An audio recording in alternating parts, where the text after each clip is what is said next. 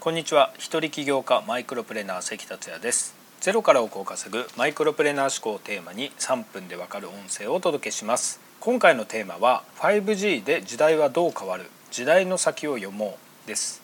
5G という言葉を耳にする機会が増えたかと思いますけれどもそもそも 5G とは何か 5G で時代はどう変わるのかということについて今日はお話ししたいと思います。まず 5G とは第5世代移動通信システムの意味で 5G の G はジェネレーション世代という意味なんですね。この 5G は 4G から進化して 5G になるんですけれども当然 1G、2G、3G と進化してきたわけなんですよね。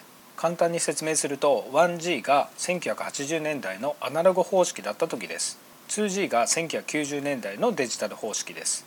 1G と 2G は主に音声通信を扱ってました。3G から高速なデータ通信が可能になりました。画像などの送受信が可能になって携帯電話の利用用途が大幅に広がったのが 3G からなんですよね。iPhone が登場したのもこの 3G です。そしてこの 5G なんですけれども大きな特徴は3つあります。1つ目は超高速大容量。今の 4G の100倍なんですね。2時間の映画のダウンロードがたった23秒でできるという速さです。2つ目は低遅延。3つ目は超多数接続です。この3つの特徴によってどのような変化が起こるのかというのをご紹介します。5つのケースを挙げます。まず1つ目は自動車です。これは有名な自動運転ですね。道路状況や信号機周りの車や自転車歩行者などの情報を取得して自動運転できるようになります。さらに遠隔操作も可能になるというのが 5G です。またトラブル発生時にリアルタイムの救護やメンテナンスも可能になります。2つ目のケースは遠隔操作や遠隔手術です。5G の特徴の低遅延というのがまさに本領を発揮します。ロボットを遠隔操作する際にほぼ遅延がないんですね。遠隔地からの手術ができるようになると離れた場所によっても名医の先生の手術を受けられるようになります。また例えばコントローラーで農業機器を動かしたりなどもできるようになりますね。3番目のケースはスポーツや音楽などのエンターテインメントです。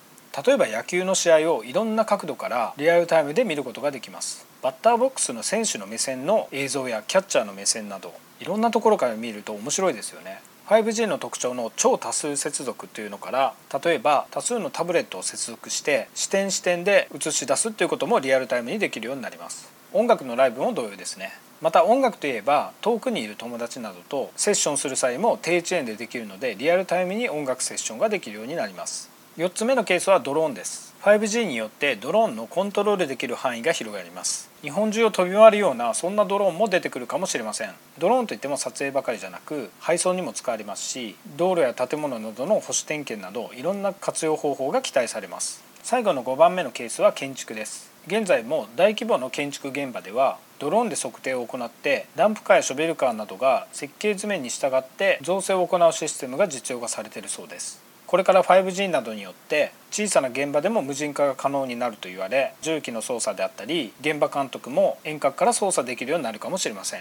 5つのケースを挙げてみました。今後びっくりするようなものも出てくるかもしれません。これから 5G ならではのアプリケーションやデバイスが誕生していくでしょう。すでにアメリカと韓国ではスタートしている 5G 日本では2020年にスタートします。これまでパケット代を気にして動画を見なかった人たちが当たり前に動画を見出すので今の YouTube や TikTok など動的なコンテンツっていうのがこれ以上普及すると思われます。5G の3つの特徴超高速大容量低遅延超多数接続。この特徴を生かしたコンテンツやサービスなど受ける側だけではなく何か提供できないかそれをビジネスにできないかっていう視点を持って 5G と関わられることをお勧めします。今回は以上です。最後までお聴きいただきありがとうございました。この音声を気に入っていただけましたらシェアなどしていただけると嬉しいです。それではまた明日。